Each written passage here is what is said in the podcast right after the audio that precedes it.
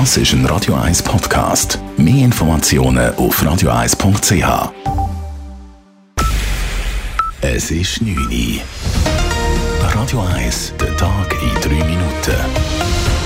Mit der Elena Wagen.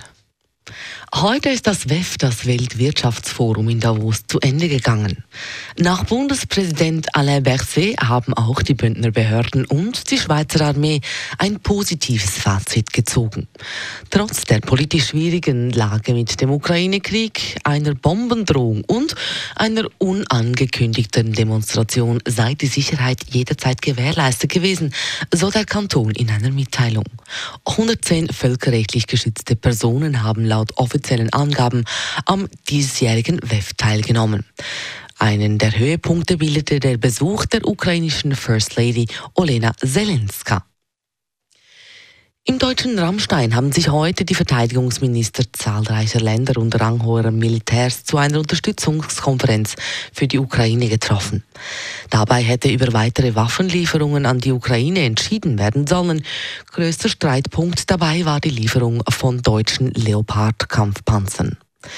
Der erst seit gestern vereidigte deutsche Verteidigungsminister Boris Pistorius erklärte heute jedoch einzig, dass er den Auftrag erteilt habe, Verfügbarkeit und Stückzahl dieser Panzer zu prüfen. Definitive Entscheidungen wurden heute in Rammstein nicht getroffen.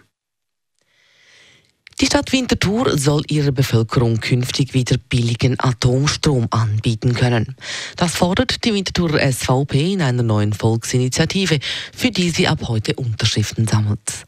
Winterthur habe vor rund vier Jahren den Atomstrom komplett aus den verfügbaren Stromprodukten gestrichen.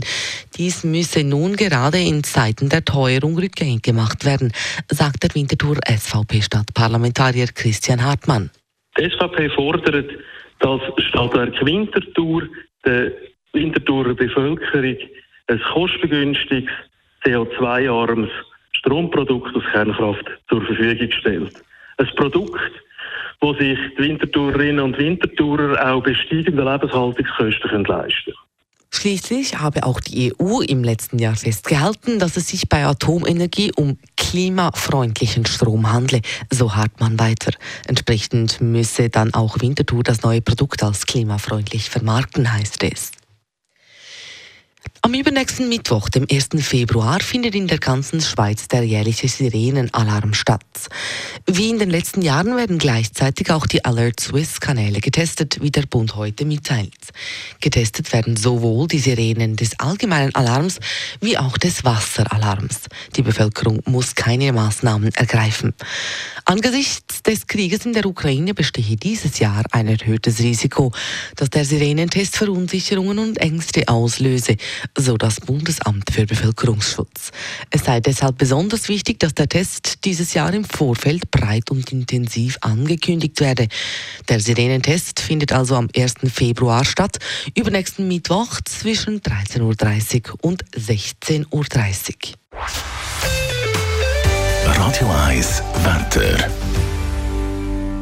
Es gibt morgen einen ziemlich grauen Tag mit viel Wolken am Himmel und nur ganz wenig Aufhellungen. Dazu tanzen immer wieder mal ein paar Schneeflocken den Himmel herab. Und auch morgen gibt es einen sogenannten Eistag. Das heisst, Temperaturen klettern nicht über den Gefrierpunkt. Es gibt höchstens minus 1 Grad morgen Nachmittag. Das war der Tag in 3 Minuten. P. Weber's Friday Night Clubbing Show. Das ist ein Radio 1 Podcast. Mehr Informationen auf radio1.ch.